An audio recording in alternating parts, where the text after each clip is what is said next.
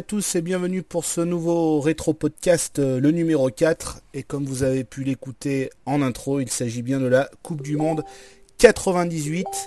Avec moi ce soir euh, pour euh, débattre de cette Coupe du Monde, nous avons Gabi. Salut Gabi. Salut Nico et salut à tous. Alors, pour toi, quel souvenir en as-tu de cette magnifique Coupe du Monde 98 Parce que elle est quand même, elle était quand même magnifique. Moi, c'est un souvenir complet hein, sur euh, toute la toute la phase finale en fait. Avec, euh, il y avait pour moi, il y avait eu que des grands matchs hein, par rapport à, aux du Monde précédentes, 90 par exemple, où euh, il y avait eu des matchs très mitigés. Là, 98, c'était un, festival de stars sur le terrain. Il y avait très peu d'absents au niveau des, des titulaires des équipes nationales et et puis en plus, t'as la t'as la France qui va en finale et qui qui qui vainc le, le Brésil sur un match euh, assez, assez mémorable. Hein. Il y a ah très peu d'erreurs techniques, euh, ça joue bien. Euh. Bon après, on marque deux buts sur coup de pied arrêté. Hein, faut pas l'oublier. il y a 3-0, mais c'est des coups de pied arrêtés. Hein, donc ça reflète pas forcément la physionomie du, du, match. C'est sûr. non mais très bon souvenir. Hein, ouais. Et en plus, c'est une Coupe du Monde. C'était la avant celle de 2014, c'était la Coupe du Monde la plus prolifique. C'est vrai qu'il y a eu très très peu de 0-0 en fait. Ouais, ouais, très peu. Même dans les phases de groupe où tu as des équipes euh, limite inférieures comme la Norvège ou le Maroc, mais elles jouent à fond cette Coupe du Monde. Hein. Exactement. Il y, a, des 2-2, des euh, voilà. Y a... Exactement. Et là, donc je vois, il y a eu 171 euh, buts, donc en fait une moyenne de de deux buts par match à peu près. Ouais, voilà, c'est c'est quand même c'est bon, 94, il y a eu quand même des buts. 90, je crois que c'est la pire, la, la, pire de toutes. Ouais, hélas, ouais. Dans un beau pays de football pourtant l'Italie. Hein. Bah oui bien sûr, ça c'est sûr, non non mais mais bon c'est vrai que cette Coupe du Monde là était moins un petit peu moins prolifique. Euh, donc euh, ce sera en deux parties cette euh, ce podcast. On va là on va d'abord parler un petit peu de l'engouement qu'il y a eu dans cette dans cette Coupe du Monde, enfin l'avant Coupe du Monde. C'est vrai que on a eu beaucoup de beaucoup d'engouement. Il y a eu beaucoup d'émissions de télé sur le foot. Je sais pas si tu t'en souviens, mais bon euh, à l'époque, on avait Téléfoot Stade 2, mais après, niveau euh, émission de sport, émission sur le foot, il n'y avait pas, pas grand-chose. Un non, petit peu sur Canal aussi. Il y avait déjà l'équipe du dimanche. Voilà, que, mais c'était une référence. Plus les, voilà, c'était plus les clubs en fait. Tu avais l'occasion de suivre les, les futurs stars de la Coupe du Monde euh, et à travers la Champions League aussi. mais à les championnats étrangers aussi, ouais. Euh, c'est vrai qu'on peut dire merci à Canal Plus pour avoir euh, fait des pré-matchs en fait en Coupe du Monde euh, pour nous faire vivre en fait la compétition à fond quoi. Il y avait des, t'avais des, des prises d'audience vers je sais pas moi vers 17 h pour un match à 19 h par mmh. exemple ou euh, c'était euh, ce que faisaient pas malheureusement les, les autres euh, les autres chaînes non non cryptées qui prenaient le match 15 minutes avant, qui, qui faisaient un débriefing. Et encore, il y a France Télévisions qui faisait un petit peu à peu près la même chose. C'était le soir avec Gérard Rolls. Ouais. Il y avait une émission un petit peu juste avant le match, mais ils parlaient pas vraiment du match, hein, c'était juste parler un petit peu de la Coupe du Monde. Ils invitaient des anciens, euh, des anciens euh, acteurs de, Coupe du Monde comme Giresse euh, et Tigana. Ils invitaient des anciens membres de l'équipe de France. Mhm. voilà, mais c'est vrai que Canal a un petit peu inventé le, la prise d'antenne très tôt pour parler exclusivement de ce match-là, quoi, d'un de, match qui allait, qui allait arriver, quoi. C'est vrai. Ouais, ouais, ouais, c'est sûr. Et je me souviens même que Arte à l'époque, c'est parce que ça s'appelait encore, enfin ça s'appelle toujours Arte, mais il y a, Arte qui, avait avec Bernard Pivot euh, sa propre émission de foot. Je me mhm. souviens parce que j'avais, euh, j'avais, euh, j'enregistrais souvent et pareil, ils invitaient des, des anciennes stars du, du ballon rond à, à, débattre un petit peu de ce, de, de football et trucs comme ça. Et je trouvais qu'il y avait quand même un, déjà un bon engouement pour cette Coupe du Monde. C'est vrai que plus de 4, bon, on n'avait pas on n'avait jamais reçu, enfin si, on n'avait jamais reçu, c'était en 38, la première Coupe du Monde en, France. À Colombe, ouais. Voilà, mais bon, c'était euh, personne vraiment, à part les, les grands nos grands-parents avaient euh, connu euh, ce, euh, mm. ce, ce, enfin connu et encore, je, je ne pense pas qu'ils aient vraiment de, de, des mémoires sur cette Coupe du Monde. Mais voilà, c'était la première fois que la, Coupe du Monde revenait, revenait en France et moi je trouvais qu'il y avait un sacré engouement, on en parlait partout. Euh, Et ils avaient fait une chose intelligente, c'était de, vendre déjà les, billets pour les provinciaux et, les Parisiens en fait un an avant la, compétition en fait pour eh que les places soient distribuées aux Français en, premier. Voilà. C'est Platini qui avait fait ça. Et il y avait quand même, bah, de toute façon, pour tous les matchs, le stade était plein. C'est vrai, hein, moi j'ai pas de souvenir. Enfin, j'ai pas de souvenir. J'ai pratiquement vu tous les matchs, les, les, stades étaient pleins. Ouais, c'est vrai. Mais Platini avait, avait rappelé qu'il voulait surtout pas euh, récidiver l'erreur qu'avaient fait les Anglais en 96 à l'Euro, de vendre euh, les billets euh, à des comment dire des pas des agences de voyage, mais à des, bah, à, des sous-vendeurs entre guillemets qui allaient revendre les billets dans les pays même en fait. Mm. Et là, c'était la, France même qui, qui gérait euh, par internet toutes toutes les ventes de billets. Donc tout était contrôlé. Il n'y avait pas encore les noms, je crois, sur les sur les tickets, mm. mais euh, tout était contrôlé au niveau des euh, des ventes et ça pouvait pas partir forcément. Il n'y a pas eu d'erreur de de revente de, tickets euh, à des à, des marchands de de rêve quoi entre mm. guillemets qui ont vendu des places qui n'existaient pas quoi. C'est vrai. Et euh, donc ça, c'était un petit peu l'engouement euh, entre les, les tous les gadgets qui sont sortis. voilà, bon, enfin ça, on va on va on va en passer rapidement. Il y a eu aussi donc cette fameuse cette fameuse mascotte de la Coupe du Monde. Ouais qui bah, se... qui est devenu un, adjectif. Un adjectif maintenant voilà pour euh, pour dire enfin pour euh, nommer un un faux supporter de football ou un gars qui connaît euh, pas grand chose au football mais qui se prétend être supporter de telle ou telle équipe euh, il s'agit de, de Footix, alors cette, euh, cette mascotte qui ressemblait donc euh, beaucoup à la mascotte de l'Euro 84, hein, de toute façon. Hein, L'Euro 84, la mascotte s'appelait Peno, je crois, hein, ça devait être ça. Et c'est un coq, voilà, avec un, ballon dans la main. Et tu vois, en préparant l'émission, j'ai, je suis tombé sur un, ça, me fait rire un petit peu. sur un dessin. sur un, sur, non, non, non, pas sur un dessin sur toutes les propositions de, de noms euh, pour euh, pour Footix. Parce qu'en fait en 96 donc ils avaient sorti euh, ils avaient dit voilà ça ce sera la mascotte de de l'équipe de France de pardon pas de l'équipe de France mais de la Coupe du monde. Et maintenant c'est à vous un petit peu comme il y a eu avec l'Euro 2016 avec Super Victor maintenant c'est à vous de choisir le, le, nom. de cette de cette mascotte. Alors je vais te dire les noms qu'il y avait à l'époque. Donc, Footix, Oupi, Zimbo, Gallic ou Rafi. Alors, à, quel moment, à quel moment Zimbo est passé dans leur tête Voilà. Là, je ne sais pas, euh, je sais pas. Ils se sont mis en, à plusieurs pour dire tiens, on va essayer de trouver un nom. Euh, l'autre, ouais, j'ai, allez, tiens, Footix. Non, mais enfin, sans déconner. bah là, lettre contre triple, euh, Gallic. Tiens, voilà, c'est bon, je le pose. Là. Exactement ça. Et donc, les gens devaient, euh, devaient, enfin, devaient appeler par téléphone ou par Minitel à l'époque euh, pour donner sa, sa voix. Et c'est donc Footix qui est, qui est sorti. Ouais. Voilà, bon, ça c'est une, une belle anecdote. Euh, moi, j'avais rien contre lui. Hein. Non, non, non, moi j'avais, j'avais, euh, moi j'avais eu en cadeau un, une petite peluche Footix. Euh, voilà, bon, c'était c'était elle était c'était pas la plus moche de toutes les mascottes de Coupe du Monde qu'il y avait eu hein, de toute façon hein. je pense bah, que ouais, j'avais bien aimé moi celui de Mexico 86 avec le petit euh, le sombrero le là. sombrero, c'est sympatoque celui de 90 aussi avec bah, celui, de 90 il avait aucune très simple il est trop simple. aucune euh, comment dire personnalité ouais hein, voilà c'est ça des cubes entassés avec euh, un ballon ouais il y a un peu celui de la Coupe du Monde 66 avec le lion là c'est c'est marrant enfin c'était euh, ouais, je m'en souviens pas trop. Hein. C'est après. Euh. Ouais, ouais, non, mais euh, quand ça reste dans le thème du foot, ça va. Mais quand ça devient un mec là comme Superman, là, Hugo, là, c'est quoi ça C'était bah, Super Victor justement. en 2016 là. Je... Là, j'ai pas trop compris le. le truc. Hein. Bah, il voulait, disons, il voulait se démarquer un petit peu, ne pas refaire un coq, je pense. Euh... Il a même pas de ballon, le mec. non, ça. mais je veux dire, bon, pour après. Hein c'est marketing, hein. c'est pour vendre des peluches aux enfants. C'est exactement ça. Bon, il y avait tellement de, gadgets à l'époque, hein, de, toute façon que même euh, tout, ce qui était pellicule photo, c'était sponsorisé. Bah, c'était Fujifilm, donc euh, c'était un sponsor de la Coupe du Monde. De toute façon, tu pouvais pas y, tu pouvais pas y échapper. C'était à peu près partout, quoi. Ah, c'est sûr, c'est sûr. Hein. Voilà.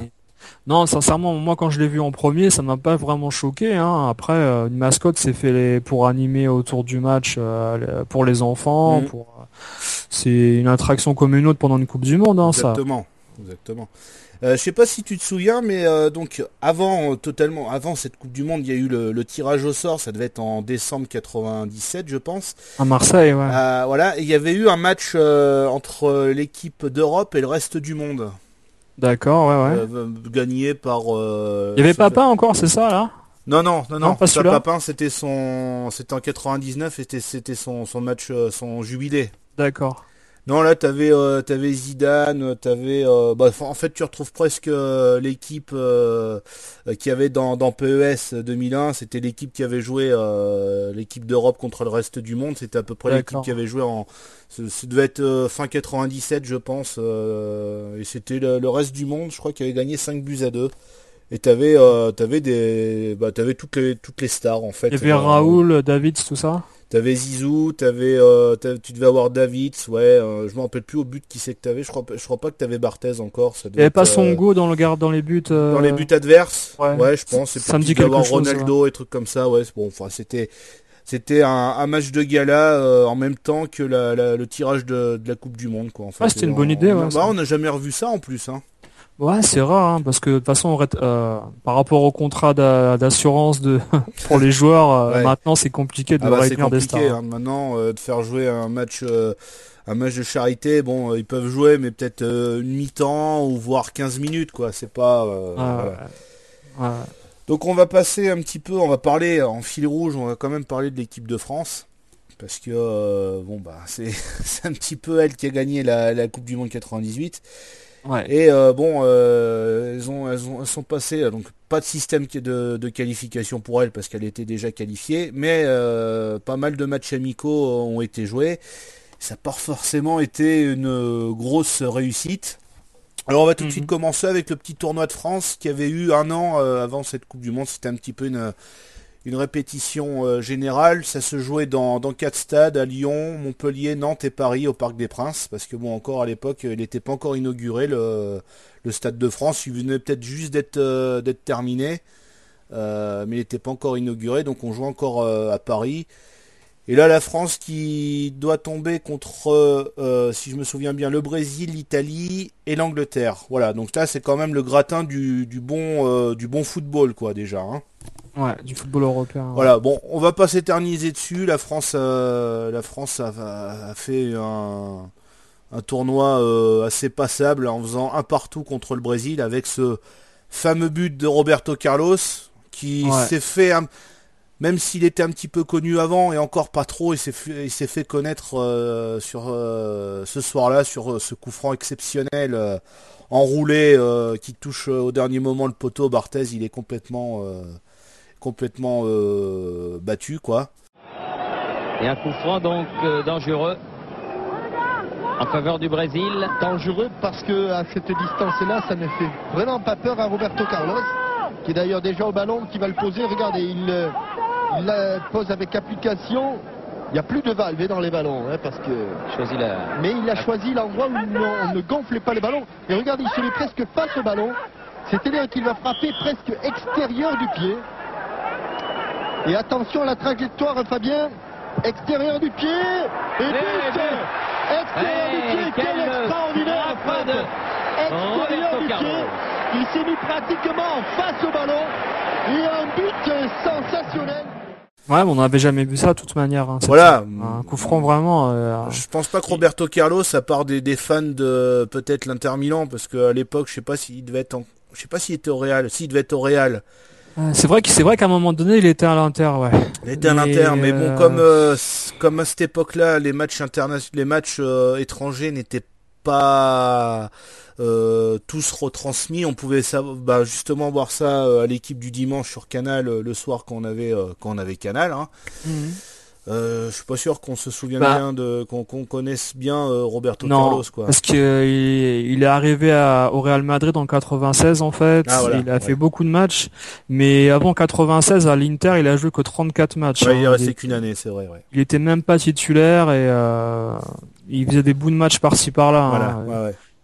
C'est vraiment, c'est vraiment au Real où il a pris son ampleur et on l'a connu après. Mais on l'a, on, l'a plus découvert euh, sur le paysage euh, français euh, grâce à, ce match-là. Grâce hein. à ce, coup franc exceptionnel. Hein. C'est vrai que là, ce coup franc-là, il a dû en marquer d'autres. Hein.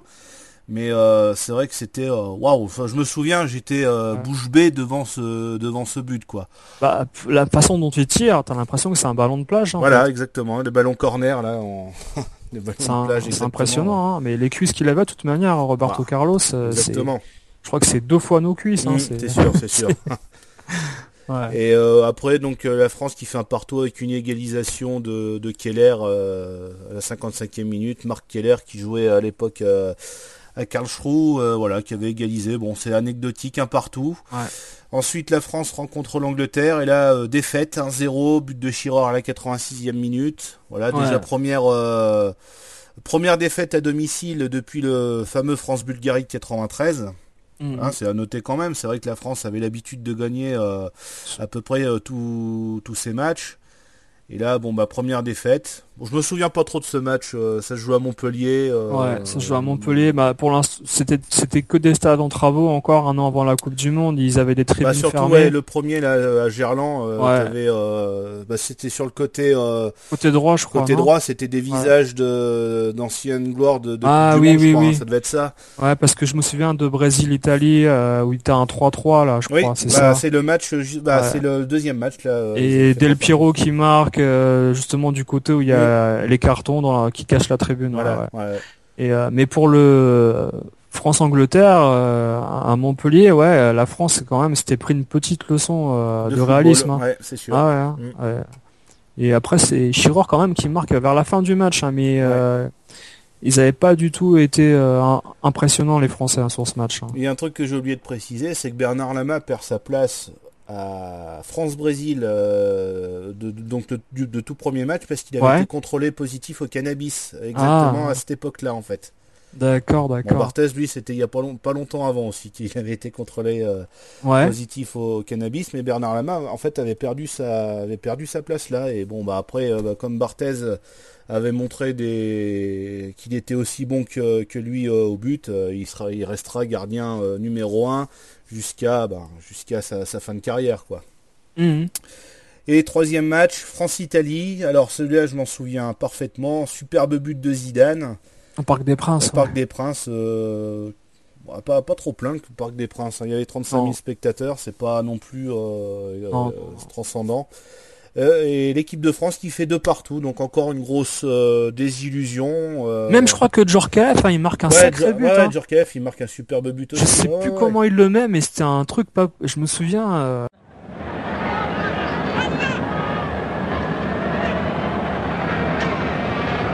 Djorkaeff. C'est l'air de... Ah, bonne frappe, but Oh, oh quel but Oh, but exceptionnel oh, Exceptionnelle frappe de Yuri Djorkaeff. Oh là là, est parti à 100 à l'heure en pleine lucarne. Absolument rien à faire. Oh, quel but Mon Dieu, mon Dieu, quel but euh, après donc Kaziragi et euh, Del Piero à 89e minute sur penalty qui bah qui stoppe les espoirs français de toute façon ils auraient terminé au pire euh, ils auraient terminé deuxième et la France qui termine donc troisième sur quatre et l'Italie est dernière voilà mm. Ouais, l'Italie dernière. Et pourtant, euh, pourtant la France, euh, dans la vraie Coupe du Monde, va être largement meilleure que l'Angleterre. Exactement, exactement. Donc voilà, ça c'était le tournoi de France qui avait un an avant, le, avant la Coupe du Monde. Et là on passe au, match euh, amicaux de donc début 80, de fin 97 avec un France-Afrique du Sud. Voilà, on ne sait pas encore à l'époque que la France euh, tombera contre l'Afrique du Sud. Et l'Afrique du et la France qui bat donc à Lens euh, l'Afrique du Sud de buts Je me souviens bien, bien de ce match, la France mais qui a été mauvaise tout au long du match. Et c'est l'Afrique du Sud qui avait ouvert le, score avec, par Bartlett, Sean Bartlett, je crois. ouais, ouais, Bartlett. si je dis pas de bêtises. Après, c'est Guy Varche qui, égalise et euh, Ibrahim Ba qui, offre la victoire à la 83e minute. Mm. Ibrahim Ba qui était encore donc en équipe de France. Ouais, et puis euh, Ibrahim Ba, quand, quand tu le vois sur ce match-là, et je me souviens, tous les Français étaient venus le féliciter pour le but. Il y avait une bonne ambiance. Hein, c'était. Eh ben, euh, Ibrahim Ba, en plus, il était assez souvent euh, titulaire. il avait même, c'était contre le Portugal, fait son, bah, son premier match. Il avait été titulaire le, son premier match contre le Portugal. Ça jouait, ça jouait là-bas au Portugal. Ils avaient gagné 2-0 et Ba avait fait vraiment un match exceptionnel. Je me souviens. Il, avait assez la cote euh, à ce moment-là et c'est vrai qu'il avait fait une saison. Euh, bah là, il était parti là en 97, il était parti au Milan AC, mais il avait fait une superbe saison l'année d'avant euh, avec Bordeaux. Et c'est vrai que beaucoup de clubs européens le, voulaient. Il a, signé au Milan AC. Bon, on en reviendra un petit peu après sur Ibrahim Ba parce qu'on parlera de mm. ceux qui n'avaient pas été sélectionnés. Euh, après, en novembre 97, la France rencontre l'Écosse euh, à Geoffroy Guichard. Victoire sur le même score, hein, euh, 2 buts à 1. Et pareil, la France avait été, je crois... non, Pierre Lègle avait ouvert le score et puis après il y avait une égalisation. C'est Djorkaeff encore à la 77e minute qui avait donné la victoire à la France. Mais c'est voilà, ça c'est des victoires qui sont pas très convaincantes non plus quoi. Non, mais de toute manière, c'était des matchs de préparation. Il y avait encore M. Jacka qui faisait des, des changements dans l'équipe, euh, les, les, surtout au niveau de l'attaque et du milieu, parce que quand tu vois Pierre Lègle et Ibrahim Ba qui étaient encore présents, alors que l'équipe n'a plus rien à voir avec euh, celle qu'on voit dans les matchs de préparation en Coupe du Monde après. On passe en 98 avec le match inaugural euh, du Stade de France. Alors, est-ce que tu te souviens de ce match contre l'Espagne? Très très froid. Très très froid, un terrain gelé. Il y avait encore des, des, fils, des fils qui traînaient un peu sur les abords du terrain. Euh, T'avais l'impression que le stade n'était pas terminé. Pas de chauffage. pas de chauffage. Et je me demande s'il n'y avait pas une petite euh, panne d'électricité à un moment. Euh, enfin, t'avais, t'avais, je crois que tous les projets ils étaient pas tous allumés. Hein. Il devait y avoir un, gros problème de d'éclairage à l'époque. Et victoire de la France 1-0 grâce à Zidane qui sera le premier buteur de, du, Stade de France. Voilà, victoire contre l'Espagne. Bon, c'est une victoire sans être convaincant non plus, mais voilà, bon. C'était un match quand même bien disputé. Hein. L'Espagne voulait voulait pas perdre. Hein. Mm, Ils avaient fait un super match et euh, malheureusement. Euh, bah, Zidane encore euh, sur une frappe un, peu poussive, il arrive à marquer. Je crois que le, ballon passe légèrement sous la barre avec une une prise, une mauvaise position de mmh. Zubizarreta encore au but. Ça doit être ça, ouais, c'était Zubizarreta. Et, ouais, c'est c'est un but poussif, mais ça aurait pu très bien se finir par 0-0 mm. et puis on n'en aurait pas forcément plus parlé de ce match-là. C'était pas mémorable. Hein. Et là, c'est là que euh, commencent un petit peu les déboires, enfin les déboires, c'est un, grand mot, mais commencent un petit peu les doutes, voilà, sur l'équipe de France. 25 février 98, la France reçoit la Norvège euh, au stade Vélodrome. Et là, la France va faire 3-3. Elle est menée 3-2 euh, jusqu'à la 90e minute et ce sera De Sailly dans un espèce de, tête plongeante, je crois, qui, va égaliser dans les toutes dernières secondes du match. Euh, la Norvège qui, nous montre quelque chose de, beau pendant ce match-là.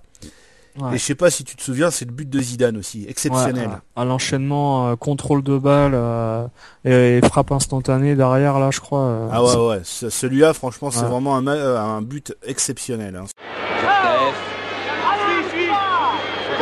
est légèrement décalé dans l'axe dans l'axe Zinedine, le contrôle, le contrôle est Super de Zinedine Zidane. Il nous a tout fait là en minutes. Tout à l'heure, c'est un contrôle exceptionnel pied gauche. Là, c'est un contrôle exceptionnel pied droit sur une balle en cloche qui lui vient dans le dos.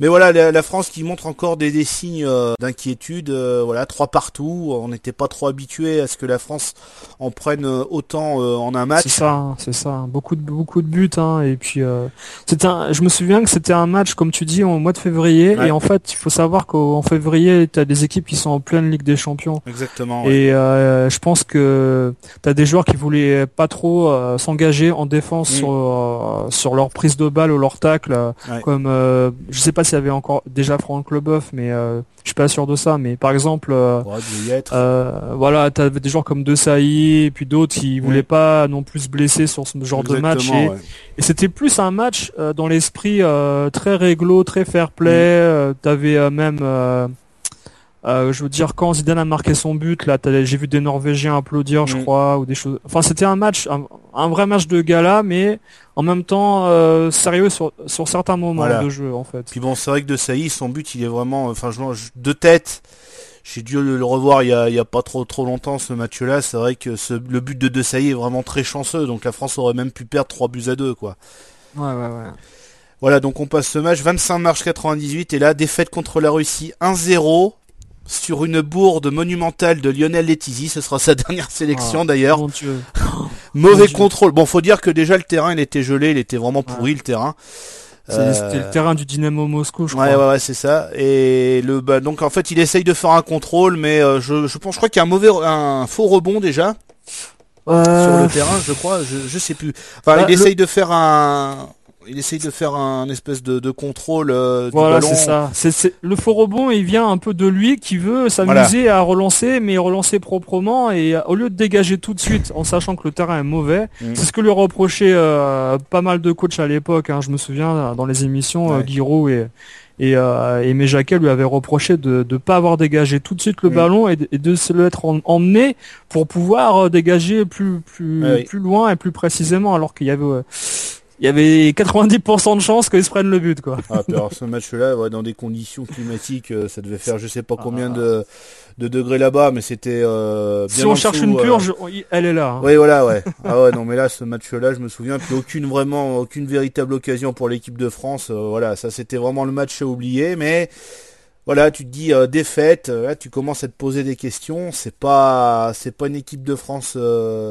ça allait un peu palichonne cette équipe de France tu te dis mais qu'est-ce que ça va donner pour, euh, pour la Coupe du Monde quoi? Ah, c'était horrible. En ah, plus, c'était un match euh, qui se jouait en Russie, il faisait déjà nuit, sauf qu'en bah, France. C'était à 18h. C'était voilà. 18h, ouais. En France, il était 18h, tu regardais le match, tu sortais du travail ou du lycée, tu te disais mais qu'est-ce que c'est que ça On va se taper une Coupe du Monde avec ça, mais mon Dieu. C'était un mercredi, euh, tu sortais de l'entraînement, enfin je sais que j'avais entraînement l'après-midi, euh, on avait arrêté plus tôt pour voir le match de l'équipe de France, on s'est dit merde, on aurait dû rester euh, on, serait, on aurait dû rester sur le terrain, ça aurait été mieux quoi. Et ensuite match contre la Suède, alors là j'ai pas trop de souvenirs, c'est 0-0 en Suède. Ouais, moi non plus. Alors là, pas de souvenir du tout. J'ai souvenir d'un Suède-France avec un penalty, je crois. Euh, ça devait être euh, Djorkaeff qui l'avait mis, mais ça devait être l'année d'avant. Ça, je me rappelle plus. Ouais, ça devait être l'année d'avant ou, avant l'Euro. Non, ça devait être euh, un truc comme ça. Ça devait être l'année d'avant.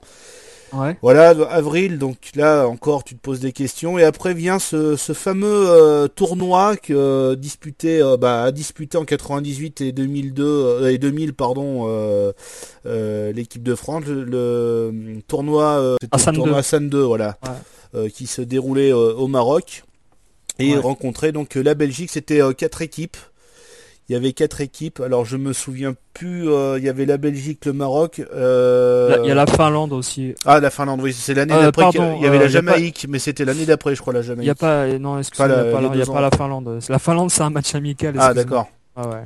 Euh, donc voilà, tournoi San 2. Il y a trois équipes en fait, hein. Belgique, euh, France, Maroc, c'est tout. ah d'accord, donc le Maroc était déjà en finale, d'accord, ok. Euh, donc victoire de la France contre la Belgique 1-0. Une nouvelle fois, but de Zidane, mais je, crois que c'est un but de Racro, je m'en souviens plus trop de ce, match-là, mais la France avait eu chaud aussi, hein. la Belgique avait eu pas mal d'occasions ce match-là, ça se jouait en mai. Ouais, ça devait jouer en mai. Ouais, c'est, bah, j'ai les dates, moi, si tu veux, c'est 27 et 29 mai 98, à Casablanca. Voilà, et euh, donc ensuite, la France tombe en finale contre le Maroc. Euh, match nul de partout avec un but exceptionnel de Djorkaeff. J'allais dire Franck Leboeuf. non, mais c'est pas Franck Leboeuf. Je me demande si c'est pas en 2000, euh, c'est pas en 2000 qu'il avait marqué un, au tournoi à 2 Je m'en souviens plus, mais euh, ouais, ça devait être en 2000, je crois qu'il avait marqué. Euh, mais là, c'est Djorkaeff qui fait, en fait, il fait une bicyclette. Mais en fait, si tu veux, il leur prend pas de, du pied euh, quand tu fais une bicyclette. Normalement, bah, là, en fait, c'est comme s'il levait les deux pieds en même temps. Enfin, c'est pas, c'est pas ah facile à, à, expliquer. ouais. Et il met un but exceptionnel. Et dans ce même match-là, il va tomber dans les pommes, euh, Djorkaeff, et il va dormir pendant 48 heures. Un gros coup de fatigue. Ah euh, je me souviens, il avait été invité à Téléfoot, il en avait parlé. Et euh, voilà, il avait dit qu'il avait eu un gros coup de, coup de fatigue. Et pendant 48 heures, c'était juste avant la fin du match, il s'était hmm. écroulé par, par terre. Et pendant 48 heures, voilà, il s'était endormi. Avec, la, avec la chaleur. ouais, voilà, ouais. Et la France qui bat le le Maroc. Alors j'ai toujours cru que c'était le Maroc qui avait gagné au tir au but et la France qui avait gagné le, trophée. Mais euh, en fait, je viens de voir là que c'est la France qui avait gagné 6-5 au tir au but. Voilà. Bon. Mais sans être vraiment convaincant parce que 2-2 contre le Maroc, quoi. C'est. Non, c'est pareil, c'est un match de préparation où tu fais un peu tourner, euh, t'essayes des tactiques différentes. Euh, tu tu veux pas te blesser surtout mm. surtout pas te blesser c'est surtout les mots des les, les mots des, des coachs avant les les grandes euh, compétitions pas de blesser les gars surtout euh, voilà c'est c'est le plus important et puis bon tu tu sens que euh, c'est plus une question de rôder l'attaque et rôder le milieu de terrain quoi donc en fait bon voilà de ah, deux tu vois j'avais excuse-moi de te couper j'avais raison c'est bien le Maroc qui gagne au tir au but 6 buts à 5 mais c'est quand même la France qui qui bat euh... c'est sur l'ensemble des matchs. Alors c'est bizarre. Je, t'explique tout de suite. Je comprends pas pourquoi. T'as le Maroc qui rencontre l'Angleterre euh, en demi-finale. D'accord. Elle perd contre l'Angleterre. Ouais. Mais se retrouve quand même en finale. D'accord. Là, c'est un truc pas trop compréhensible. On va dire que c'est un truc de, c'est un gala. Faut voilà. Ça comme un... Et en fait, bah, le Maroc est en finale, fait 2-2 contre la France et au goal average, euh, la, même qu'elle perd, de, euh, la France perd au tir au but, mais au goal average, il remporte quand même ce, ce trophée. Voilà. ça doit être, tu sais, un mini championnat comme le tournoi, tournoi, de France. Ah oui, pardon, excuse-moi. Il n'y a pas de, demi, demi-finale. En fait. Mais bon, ils avaient, comme, fallait quand même qu'il y ait un vainqueur, donc il y avait eu des tirs au but. Voilà. Voilà. Donc on, va dire ça. Voilà. Exactement. et c'est bizarre comme tu dis. Je, raconte des conneries, tu vois. Je pensais que c'était un mini tournoi, euh, un tournoi avec euh, le tournoi Konami, quoi, avec deux finales, avec deux demi-finales et puis la, finale. Tu vois, j'ai toujours ça. C'est une espèce de d'Europa League. Euh, des voilà, ouais. 7, 2006. c'est exactement ça. Trois matchs, mais tu vas en finale. Voilà, tu vas en finale quand même. c'est exactement ça. C'est le truc incompréhensible. C'est le truc incompréhensible. Et enfin le, le dernier match de de, préparation de l'équipe de France. Ça se joue en Finlande. Voilà, et victoire 1-0 dans les dernières minutes grâce à David Trezeguet. voilà, qui était. Ah. Voilà. Et là, là, là, à ce moment-là, euh, les, critiques avaient, si tu te ah hein, les critiques avaient commencé après Russie-France. Et là, mais là, c'était un truc personne n'y croyait.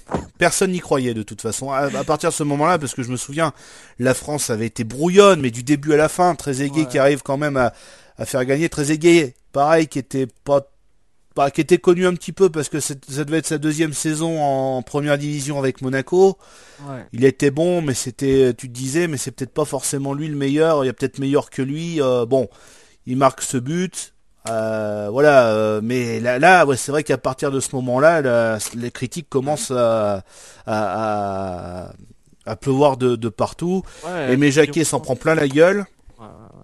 Bah, ils s'en prend plein la gueule pour plein de raisons. C'est que déjà, tu, vois, tu sens qu'il n'y a pas de fond de jeu parce que ça fait quand même euh, deux ans que la France est en préparation depuis l'Euro 96 et, il a essayé pas mal de joueurs et le fond de jeu est toujours un peu inexistant. quoi. Tout le jeu repose sur Zidane et Deschamps au milieu de terrain et euh, et une défense solide, mais le reste autour c'est un peu le néant. Hein. c'est vrai on a essayé Pierre Leg, on a essayé des mecs euh, comme Ibrahim Ba, mais on revient encore à des très égaux, des Thierry Henry. Mm. Euh, on sait, on sait pas où on va. Hein, et euh, il y a, c'est un peu comme Deschamps avant l'Euro 2016. C'était bah, voilà, c'est une grosse défense et puis on va voir si on peut. J'ai un peu le temps, je vais te dire tous les, les joueurs qu'il a de, de je vais dire allez en 98.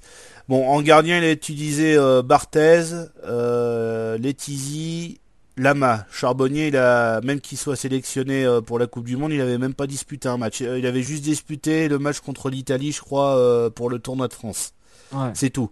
Ensuite, en défense, Lilian Thuram, De Sailly, Laurent Blanc, Franck Leboeuf, Vincent Candela, Lisa Razou. Il a utilisé Franck Déhu et Alain Goma. D'accord. Voilà.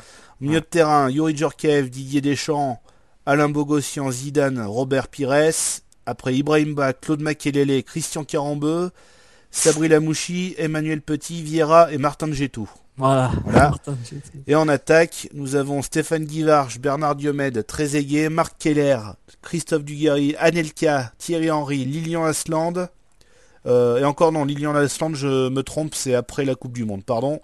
Et, comment ça euh, se fait euh, qu'il ait utilisé Marc Keller un an avant au tournoi de France bah, Marc Keller, en fait, si tu veux, Marc Keller, il avait fait un. Il, était un peu vieux, non? Ouais, il était un peu vieux. Il avait fait une très bonne, une bonne saison avec Karl Schroom, et je crois qu'il s'était blessé après. ah, voilà. genou, quelque chose comme ça. Ouais, ouais je crois qu'il avait un truc comme ça. Après Marc Keller, bon, c'est vrai que c'était pas forcément le meilleur joueur, mais bon, pourquoi pas, il aurait pu être meilleur que Guy Varch ou. Euh, c'est comme Corentin Martins au milieu de terrain. Exactement, avait... ouais. Ah. Et euh, bah, Florian Maurice aussi qui avait participé en 97 à un ou deux matchs. non, ça devait être avant le tournoi, mais il avait participé à un ou deux matchs euh, de l'équipe de France, voilà. Ouais. Bon, et voilà, il y a beaucoup de joueurs utilisés, c'est pas forcément exceptionnel. Et donc on arrive à cette euh, fameuse liste euh, des, des 28 joueurs. Donc il en avait même euh, sélectionné 40 je crois, hein, c'était ça, ou 38. 1, 2, 3. Il y en a 6 en plus des.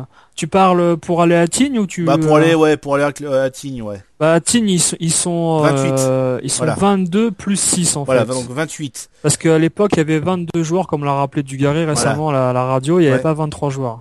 voilà, 22.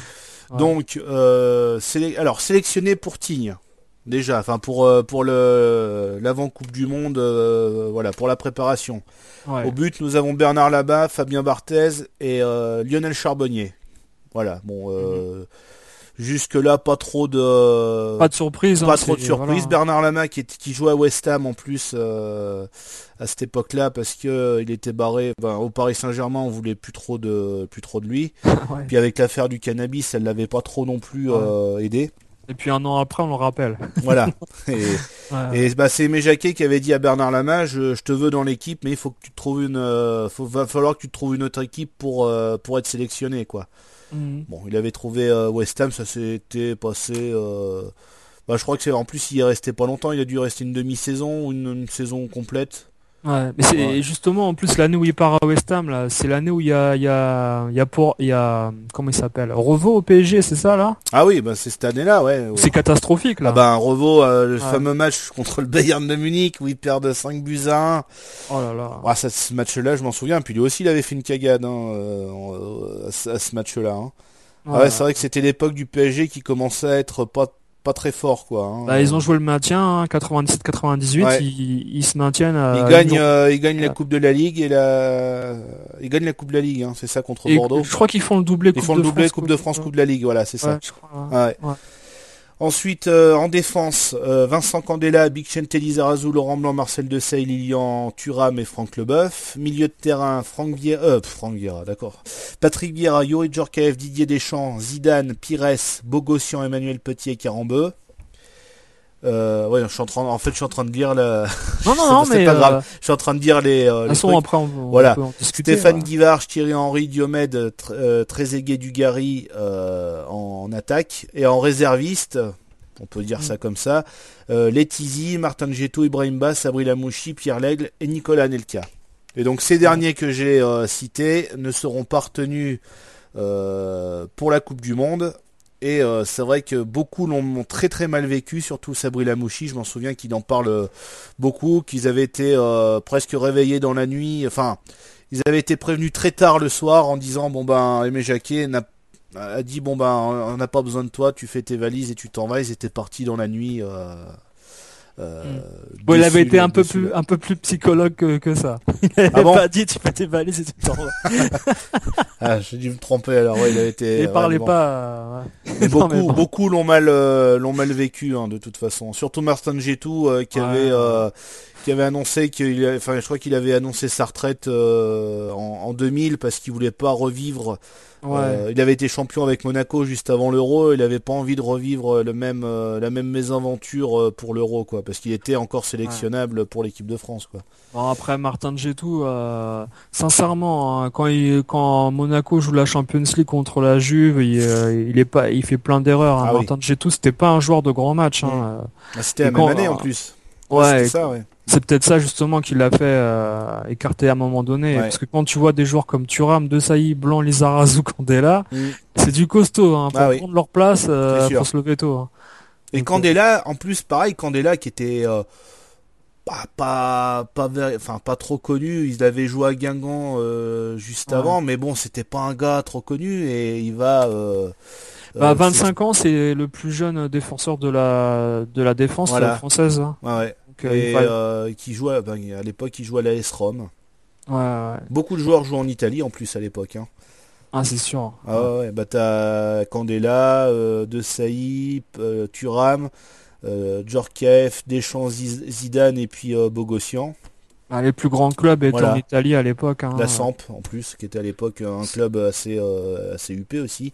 Le club le plus riche d'Europe, le championnat le plus riche d'Europe. Oui, voilà, en plus. Qui gagne le plus de titres. voilà.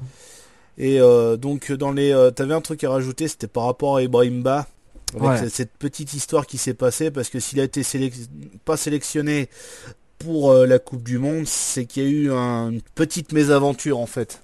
Ouais, ouais la mésaventure, c'est pendant un match de, de Serie A en fait. Euh, entre la Juventus et le Milan AC en fait qui se déroule à, à Dele Alpi et en fait euh, il y a à la fin du match il y a une petite altercation en fait à la sortie des vestiaires entre entre Aimé Jacquet et puis Brahimba. Euh, Aimé Jacquet qui, qui, pose la question à Brahimba, mais comment ça se fait que tu parles comme ça à ton capitaine? Euh, C'est pas normal, tu dois lui montrer plus de respect. Et Ibrahim qui dit à Aimé Jacquet, mais moi j'ai, j'ai, je suis pas en équipe de France, là je suis en club, je joue au Milan AC, je parle à qui je veux comme je veux. Et Deschamps qui a pas supporté ça non plus, en fait, euh, et euh, du coup, en fait, euh, bon, Aimé Jacquet et Deschamps ont décidé de leur côté de, de se passer d'Ibrahimba, en fait, euh, par rapport à, eh un comportement, on va dire, inapproprié. inapproprié, alors que bon. Alors qu'il avait raison, parce que c'est vrai qu'en club, c'est pas, t'es en club, t'es contre un adversaire, ben tu joues comme si c'était un un adversaire, c'est pas ton ami pendant le match, quoi. Euh, Après, par rapport à l'histoire que racontait, euh, je sais plus si c'est Emmanuel Petit ou euh, qui racontait ça, mais je sais plus exactement. Mais il n'y a pas eu d'insulte ni quoi que ce soit, c'est juste un, comportement méprisant en fait que Ibrahimba a eu envers Didier Deschamps et mm. il n'a pas supporté le fait qu'on le respecte pas quoi. Mais c'est pas la première fois en plus avec Didier Deschamps qu'il y a des histoires comme ça. Euh, euh, à Marseille aussi, il y avait eu des, petits euh, des petits soucis comme ça, notamment avec Cantona dans, dans le mm. début des années 90. D'ailleurs, Cantona euh, même à l'heure actuelle, ne peut toujours pas vraiment blairer des champs parce que euh, il pense, enfin, il avait dit que c'était un petit peu à cause de lui que qu'il avait dû quitter euh, Marseille. Enfin voilà, il, y a toujours eu des petites histoires avec avec Didier Deschamps. Certes, c'était un, sûrement un bon joueur, Didier Deschamps, mais après, voilà, il y a peut-être une des, côtés qui sont un petit peu moins fantastiques. Moins glorieux, glorieux voilà. Hein. Ouais, mais il a toujours eu un côté manipulateur et, se mettre le, coach dans la poche. Mm. Hein. Il est très fort pour ça. Hein. de toute façon, Deschamps, c'est un, un mec qui a un QI élevé un peu plus euh, que la moyenne dans le monde du football. Hein. Euh, ah c'est grâce à ça qu'il a, toujours euh, fait le bon transfert au bon moment, choisi le bon club au bon moment et se mettre dans les bonnes conditions au bon moment pour justement prendre le pouvoir dans l'équipe en fait. C'est vrai.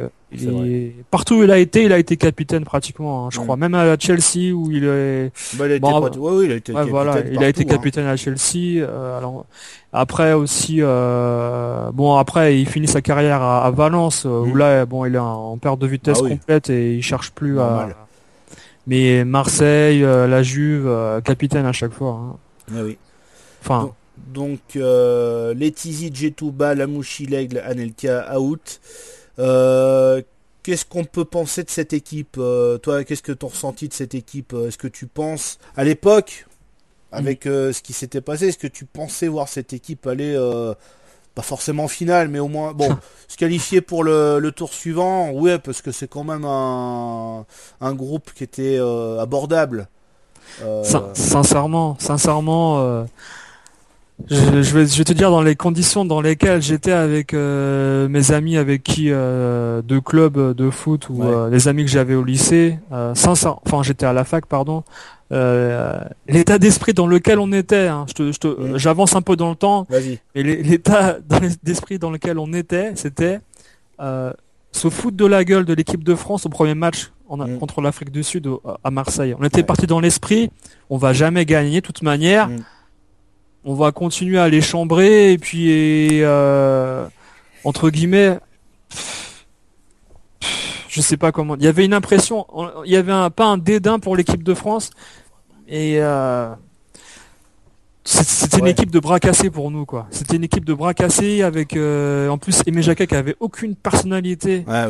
Il était très discret il se en fait il avait une raison sur un côté c'est qu'il répondait pas aux critiques. Donc en fait nous, dans l'opinion publique, on se disait, mais ce mec-là, il a pas de caractère. Comment il va diriger cette équipe-là Justement, en plus, euh, l'équipe, euh, le journal L'équipe s'en était euh, assez violemment pris, pris à lui. Hein. après, tu te souviens lors de la finale qu'on lui pose la question est-ce que vous allez pardonner à à certains journalistes de vous avoir critiqué. Lui, il a dit jamais de la vie, euh, je, mm. je, ne l'ai, euh, je, pardonnerai jamais, quoi, tu vois. Donc, euh, même à cette époque-là, hein, tu vois, hein, quand il a pris du Gary, par exemple, à la place d'Anelka. Mm. Il y a eu un bashing contre lui en plus parce qu'il n'avait pas pris Anelka qui était le meilleur buteur en Angleterre d'Arsenal et qui faisait une saison fantastique. On n'avait jamais eu un joueur aussi bon à cet âge-là. C'est vrai qu'Arsenal, hein, il était vraiment euh, exceptionnel. Je sais pas s'il avait encore cette mentalité qu'il l'aura poursuivi malheureusement euh, plus tard. moi, Anelka, j'ai toujours, enfin, j'ai toujours apprécié ce joueur-là. Euh, il a joué au PSG. Bon, c'est vrai que j'ai jamais vraiment aimé le PSG sans être non plus anti Paris ou quoi que ce soit. Mais ce joueur-là, j'ai toujours trouvé bon. Malgré cette mentalité après à la fin qui, il avait une mentalité, une mentalité assez spéciale. Mais j'ai toujours, toujours aimé ce, ce joueur-là. Mais en Angleterre, il était vraiment bon. Arsenal, je me souviens, mais c'était vraiment euh, une élégance du football. C'était beau, quoi. rapide, vif, euh, efficace. Le mec, il ratait jamais un but. Euh. c'est vrai. C'était un, c'était un complément indispensable dans nos têtes, en fait, nous étant jeunes. En, même temps, tu vois, quand je te dis que au premier match, on était parti pour chambrer l'équipe de France à la télé, mm.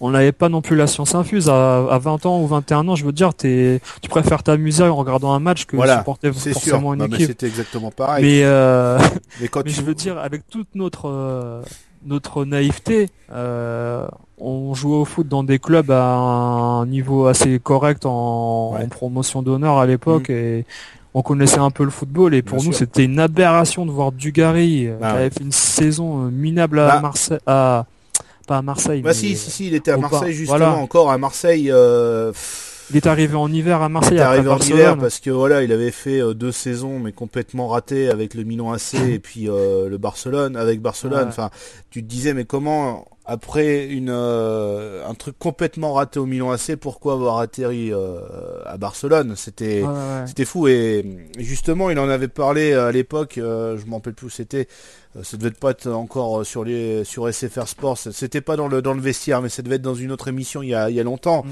Euh, il avait appelé euh, Aimé Jacquet, il avait dit est-ce que j'ai encore une possibilité d'aller à la Coupe du Monde? Il a dit si tu te trouves un autre club, tu tu iras tu iras à la Coupe du Monde, mais le problème faut que tu faut que tu te trouves un autre club. Et je sais pas si c'est toi, c'est toi qui m'en avais parlé qu'il avait pleuré euh, dans le bureau euh, dans le bureau de, ah, Barça là pour euh, il avait été voir Van Gaal en, pleurant en fait en, en faisant croire qu'il qu'il était, était en dépression et qu'il voulait absolument partir. Il avait fait semblant de pleurer dans le bureau à Van Gaal pour à tout prix être transféré au mois de janvier à l'OM parce que Aimé Jacquet avait posé un ultimatum à tous les joueurs et ça justement Aimé Jacquet il a respecté le fait de prendre des joueurs titulaires mm. dans, dans, leur club comparé à Deschamps qui malheureusement oui, ah bah ça, oui c'est sûr. qui respecte pas ses paroles sur certaines choses c'est une autre histoire mais, euh, Aimé Jacquet sur ce cas-là il était intransigeant et il a il a il avait dit à Dugas si tu euh, es pas titulaire dans un club euh, tu, tu seras jamais euh, voilà après est-ce qu'il l'aurait est-ce qu'il l'aurait pris ou pas quand même? Vu que c'était l'ami à Zidane donc ah euh, je sais pas mais mais donc euh, ouais Dugarry était obligé de venir dans un club titulaire pour lui quoi. Eh oui, c'est sûr. Et moi, enfin, j'étais plus, ouais, bah, j'étais, j'étais pour, enfin, je suis supporter de l'OM, mais même, j'ai dit, mais Dugarry, qu'est-ce qui vient? J'étais moins, hum, comment t'expliquer, moins surpris pour Stéphane Guivarch. Parce que Stéphane Guivarch avait terminé meilleur buteur de la saison 96-97 euh, avec le Stade Rennais, avait fait une très bonne saison avec euh, la JOCR euh, l'année de la Coupe du Monde 97-98. Pour moi, c'était presque une évidence. Je disais, voilà, bon, c'est vrai qu'il le mérite. Christophe Dugarry, pour moi, c'était pas, c'était pas mérité du tout. C'est vrai que par rapport à Nelka, tu te disais, il y a quand même euh, quelque chose qui va pas. Alors, est-ce qu'Anelka, il y a eu un problème euh, comportemental, comportemental, mais je crois qu'il le trouvait trop jeune. Euh. C'est en quelle année déjà qu'il y a un il y a un, tu sais, euh, Angleterre-France là, Wembley. Bah, c'est en 99, donc c'est l'année Voilà, c'est un, d'accord, d'accord. C'est là que ça l'a complètement révélé après Anelka. Ouais. ouais. Euh, après, euh, dans l'équipe, euh, c'est vrai que moi, bah, c'est pareil. Moi, l'équipe, le, premier match, je me disais s'ils font exactement la même prestation que contre l'Afrique du Sud.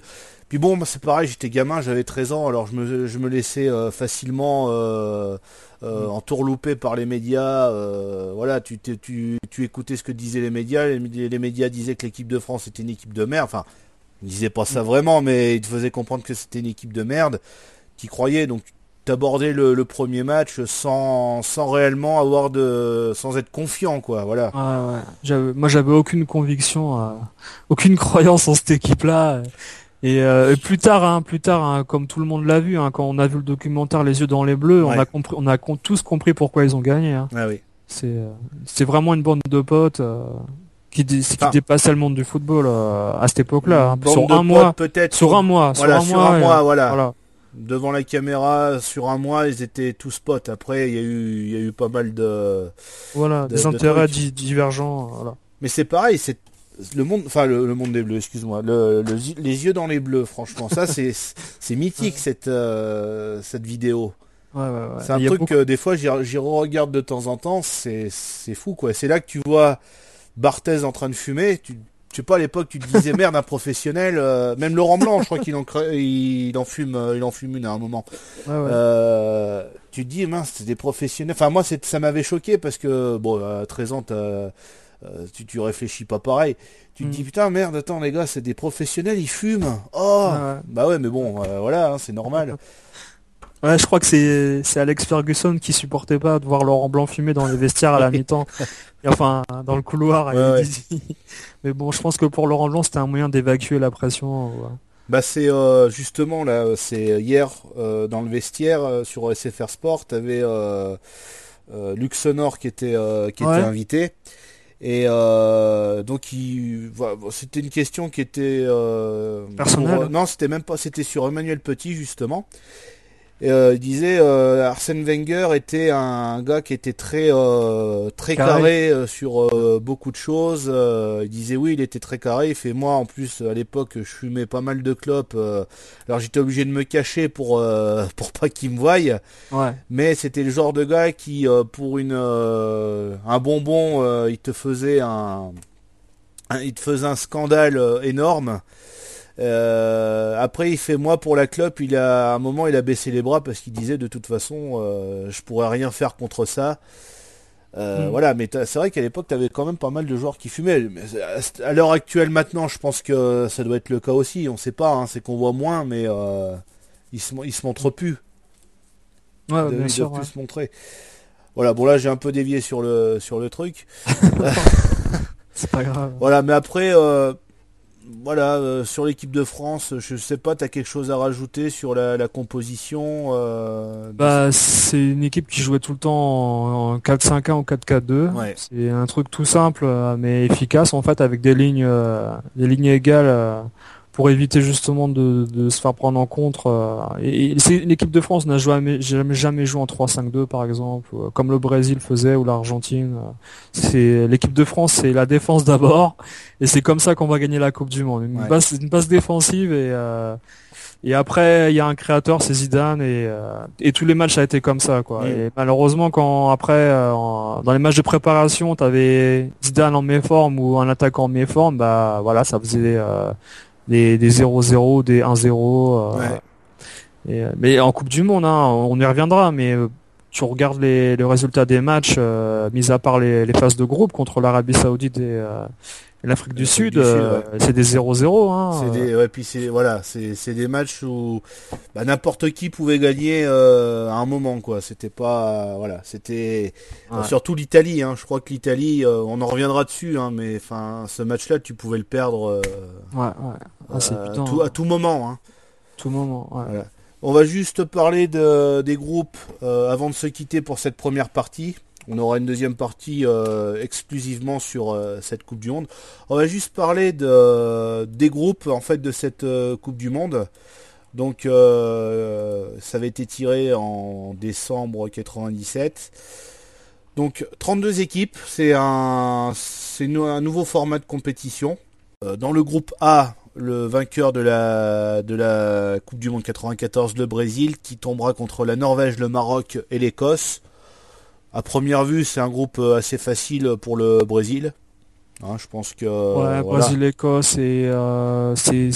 Tu m'as dit les autres équipes c'était. T'avais Norvège et Maroc. Ouais, Norvège et Sans parler des résultats tout de suite, voilà, c'est un groupe quand même très abordable pour euh, pour, le, pour le Brésil. Groupe B, nous avons l'Italie, le Chili, l'Autriche et le Cameroun. Donc pareil pour l'Italie, je pense que c'est un. je pense que l'adversaire le, le, plus fort euh, c'est le Chili et encore on, on s'attendait pas à ce que le Chili fasse un, aussi beau premier euh, premier tour. Ouais. Voilà. Mis à part, euh, mis à part qu'on savait qu'il y aurait Zamorano. voilà, Salas, Zamorano. Salas, voilà. Mais après, comment dire, le fait, tu sais, le fait d'avoir plus de groupes, donc plus d'équipes, mmh. automatiquement, tu auras des équipes plus faibles. Voilà. Donc, on était pratiquement certain que les deux favoris sortiraient Exactement. tout le temps, quoi. Ensuite, euh, le groupe C composé de l'Afrique du Sud, de l'Arabie Saoudite, du Danemark et bien sûr de la France. Le groupe D, euh, Bulgarie, Espagne, Nigeria, Paraguay. Voilà, donc ça, euh, normalement, ça devrait être presque assez facile pour l'Espagne. Et encore l'Espagne qui montre quand même pas mal de un regain de, de forme depuis pas mal d'années quand même. Et on attend beaucoup de cette Bulgarie aussi, qui avait été euh, quand même euh, exceptionnelle en, 94. Ouais. Bon après ils sont sur le déclin. Mais ils sont sur le déclin aussi, voilà. Donc c'est la euh, fin de leur génération. Ils ont commencé à être déjà sur le déclin à l'Euro 2016, hein, déjà, l'Euro 96, pardon. Nous avons le groupe E avec le Pays-Bas, le Mexique, la Belgique et la Corée du Sud. Voilà, et euh, le groupe F avec l'Allemagne, la Yougoslavie, qui était encore, euh, qui était encore euh, presque à ses dernières années d'existence, l'Iran et les États-Unis. Voilà. Et, là, là, justement, hein, les boules chaudes, les boules froides, voilà, on en, là, tu en reparlera, on en reparlera de ça. Tu te dis que mettre tous les pays de la Seconde Guerre mondiale et des conflits mondiaux dans le même groupe, Exactement. il y a quand même un souci. Hein. Il y a quand même un sacré souci. Euh, groupe G, nous avons l'Angleterre, la Tunisie, la Colombie et la Roumanie. Donc euh, normalement ça devrait être censé euh, être assez facile pour l'Angleterre, mais c'est pareil, l'Angleterre depuis de nombreuses années elle déçoit en coupe en coupe du monde et même à son à son propre euro en 96, elle s'est arrêtée en en demi-finale, je crois. Hein. Non, c'était en demi ou en, quart de finale. Non, ça devait être en demi-finale. 96, tu parles Ouais, en 96, ouais. Là, c'est demi-finale. Demi-finale contre, l'Allemagne, voilà. Et enfin, le dernier euh, groupe.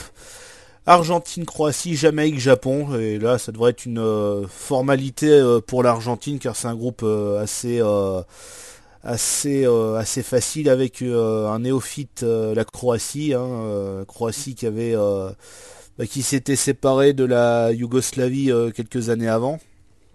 Bah, en 96 aussi, hein, de toute façon, à l'Euro 96, ils avaient participé à la à l'Euro, voilà, mais c'était une équipe euh, toute nouvelle, mais avec de très très bons joueurs dedans, des anciens. Euh, Il y avait déjà joueurs, ouais, Schuker, Proziniecki, voilà, enfin t'avais des, voilà, t'avais des, des Stanic, voilà, t'avais des, des très très bons joueurs dans cette équipe de Croatie. Et voilà, donc euh, tous les groupes sont cités. On va se quitter pour cette première période. On vous souhaite une très bonne soirée. À très bientôt pour euh, la seconde euh, partie de cette Coupe du Monde 98. Je te remercie, Gabi, d'avoir participé. Puis à très bientôt. À bientôt, merci. Salut. Salut.